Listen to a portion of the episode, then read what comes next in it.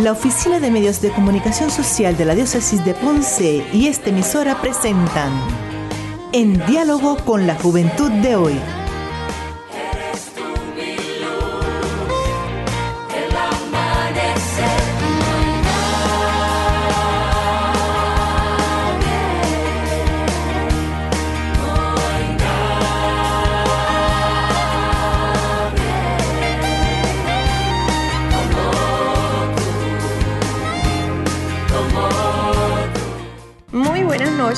gracias por sintonizar una vez más el programa En Diálogo con la Juventud de hoy, un programa donde todos los lunes a las 9 de la noche nos disponemos a traer a la mesa del diálogo temas importantes de la iglesia y del proyecto de Jesús. Todos los temas discutidos en el programa se hacen en clave de juventud con los estudiantes de los colegios católicos adscritos a la Superintendencia de Escuelas Católicas de la Diócesis de Ponce. Es un placer volver a contar con estudiantes de la Academia Santa María Reina en Ponce. Ellas son Katia Raldiris y Raquel Cepeda. Jóvenes, ¿cómo se encuentran? ¿Cómo están? Muy bien, gracias a Dios y espero que los radioescuchas también estén bien en este inicio de semana. Saludos a todos, siempre es un placer estar aquí con ustedes, tanto Michelle, Raquel y los radioescuchas. Yo estoy bien y espero que ustedes también. Pues empezando rapidito con lo que es la oración inicial, vamos a hacer la oración de la etapa como es de costumbre. Así que en el nombre del Padre, del Hijo y del Espíritu Santo, amén. Ven Espíritu Santo, purifica la iglesia, renuévala, impúlsala, transfórmala, únela, para poder responder a la misión. Amén. Santa María de Guadalupe, ayúdanos a ser discípulos misioneros. San José, ayúdanos a ser discípulos misioneros. San Juan Diego, ayúdanos a ser discípulos misioneros. Beatos Carlos Manuel y Carlos Acutis, ayúdennos a ser discípulos misioneros. En el nombre del Padre, del Hijo y del Espíritu Santo. Amén. Pues como estamos en el mes de María y de las Madres, decidimos traer a la mesa del diálogo el modelo de María como madre. Y lo primero que vamos a estar conversando o destacando es uno de los dogmas marianos. los dogmas marianos son virginidad perpetua, la fusión, inmaculada concepción y el que vamos a estar hablando y profundizando un poquito es el de maternidad divina. Este dogma se refiere a que María es la verdadera madre de Dios. Este fue definido eh, por el concilio de Efeso en el año 431 y en el Concilio Vaticano II se hace referencia al dogma de la siguiente manera. desde los tiempos más antiguos, la bienaventurada Virgen es honrada con el título de Madre de Dios, a cuyo amparo los fieles acuden con sus súplicas en todos sus peligros y necesidades. Luego de conocer un poquito este dogma de maternidad divina, vamos a pasar ahora a distintos relatos de la Biblia donde vemos el rol de madre de María.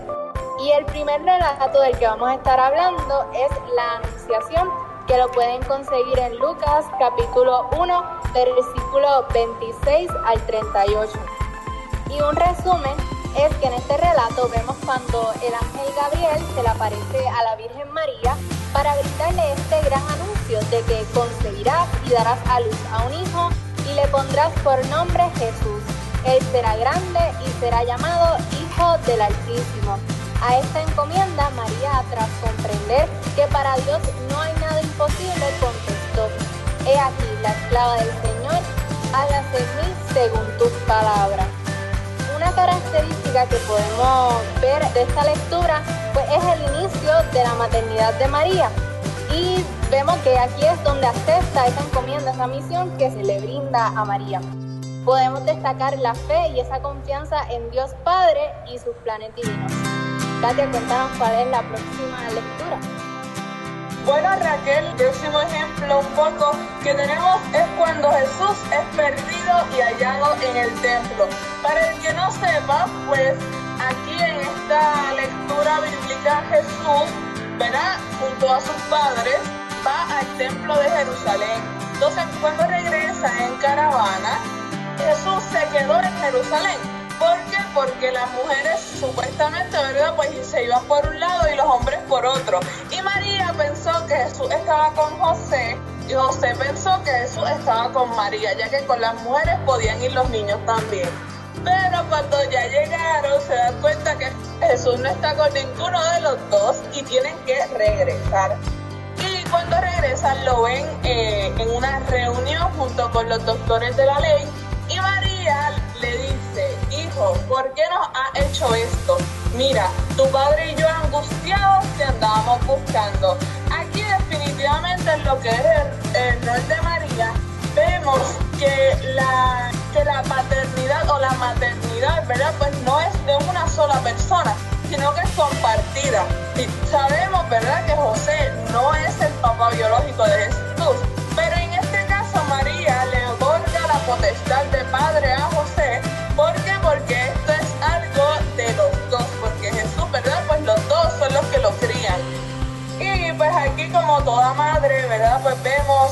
preocupación que tiene María con Jesús, así como una madre eh, tiene esa preocupación cuando no necesariamente el nene se le pierde, pero un ejemplo, si están los dos solos en la casa y la mamá no escucha ningún ruido en la casa, pues ya se preocupa y empieza a buscar por el nene, ¿verdad? Este, solamente para saber si él está bien. Esta lectura la pueden conseguir en Lucas capítulo 2, versículos 41 al 52. La tercera lectura de la que vamos a estar hablando es la boda de Caná que lo pueden encontrar en Juan capítulo 2, versículos 1 a los 2. Y el resumen es que estaban en una boda, María, Jesús y sus discípulos, y María se dio cuenta que hasta los novios les hacía falta allí. María, intercediendo por los novios antes de Jesús, le dice, no tienen vino. Él le respondió, mujer, ¿qué tenemos que ver nosotros? Mi hora no ha llegado todavía. Pero su madre le dijo a los sirvientes, hagan lo que él les diga. Jesús obedeció a su madre e hizo el milagro de convertir el agua en el mejor vino. Y pues en el relato de la Anunciación destacamos la confianza que María tenía con Dios Padre, pues yo creo que aquí destacamos la confianza que María tiene a su Hijo Jesús y el que conoce sus capacidades de, la intercesión que hace por, por sus otros hijos, que pues ya más adelante vamos a ver que se le encomienda esa misión de que nosotros también somos sus hijos y pues intercede ante Jesús. Y de parte de Jesús, su hijo, vemos esa obediencia que tiene hacia su madre. En el último ejemplo que tenemos de María como madre, tenemos su papel, por ponerlo de alguna manera, en lo que es la pasión. Antes de entrar a lo que mencionó Raquel, de ese encargo que le deja a su hijo Jesús, a María, este, de cuidarnos a todos como sus hijos, antes de eso vemos cómo María no deja de buscar a Jesús. Hay una escena en la Pasión de Cristo de Mel Gibson que a mí me impacta mucho y es cuando Jesús está, no me acuerdo si en la celda o está siendo cuestionado, donde María se acuesta en el piso y básicamente se acuesta justamente encima de donde está Jesús. Entonces pues se ve como que del piso bajan de María a Jesús.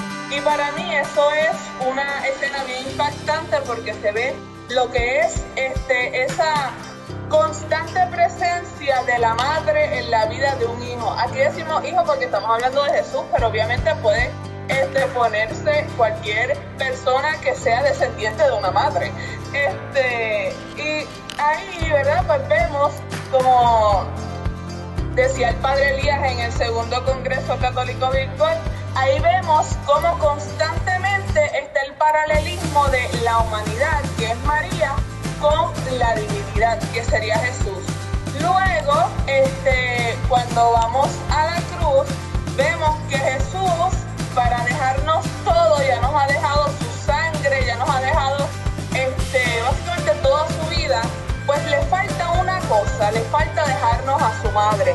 Y en Juan capítulo 19, versículos 26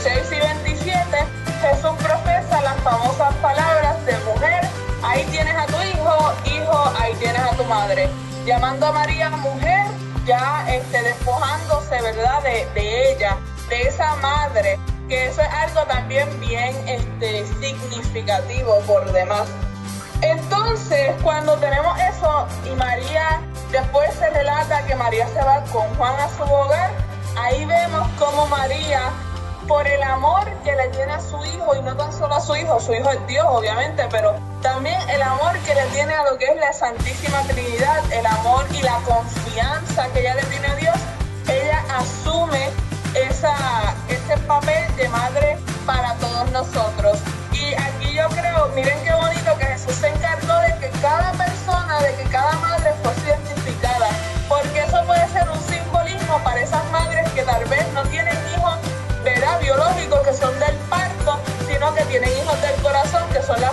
tienen hijos adoptivos.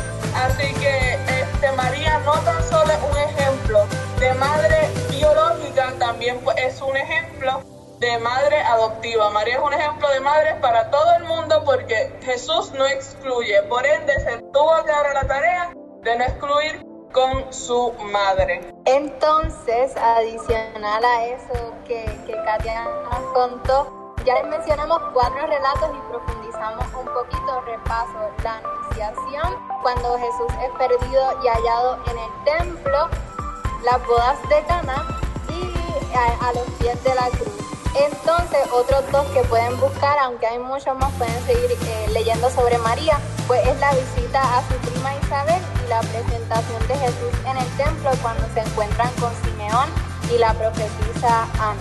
Ahora sí, Katia, yo creo que tiene una pregunta para Michelle. Bueno, Michelle, aquí dicen supuestamente que a la gente le, le asustan mis preguntas, pero no, yo creo que no. Este, Michelle, ya que en este caso tú ejerces la vocación no tan solo matrimonial, pero sino que también la vocación de madre, de maternidad, ¿verdad? A dos, creo que son hijos, si no me equivoco.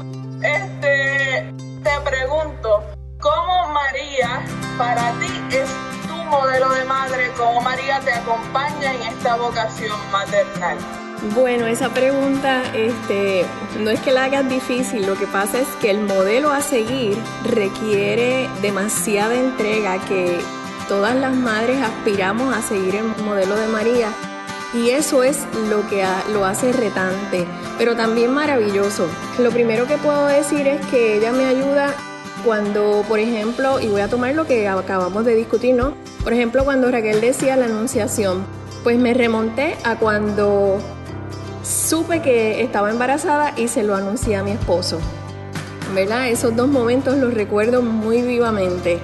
Uno estaba en San Juan, otro estaba acá en Ponce. Le presenté regalitos este, sorpresa, nos echamos a reír, una alegría inmensa.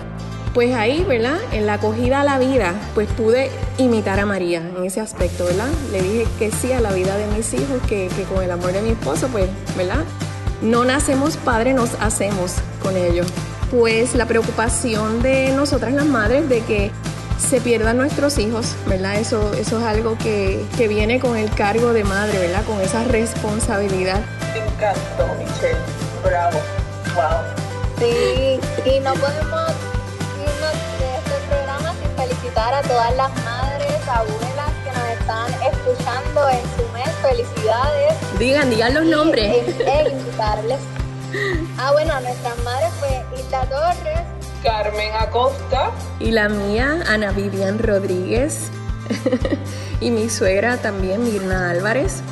Un saludito a todas y también le hacemos esta invitación a los radioescuchas de, de conocer más sobre el rol de María y su maternidad y a no tener miedo de hablar con ella con confianza y pedirle que interceda por nosotros ante Hijo Jesús. Amén.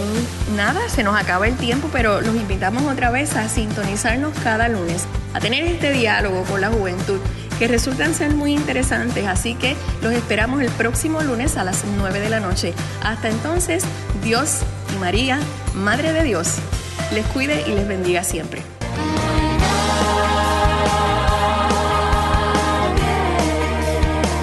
En diálogo con la juventud de hoy este ha sido un programa presentado por Omecos de la Diócesis de Ponce.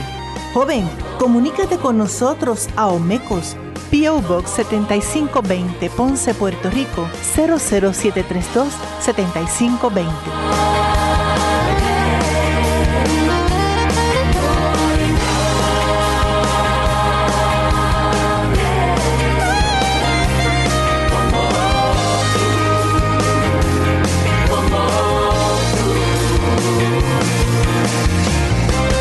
Omecos cuenta contigo. Ayúdanos a seguir nuestra misión. Nuestra misión es cumplir con la encomienda que nos dejó el Señor de evangelizar y comunicar la verdad a toda criatura, utilizando todos los medios de comunicación y las nuevas tecnologías al alcance. Puedes hacer tu donativo u ofrenda utilizando ATH Móvil Business. La identificación del PAD es Omecos Ponce.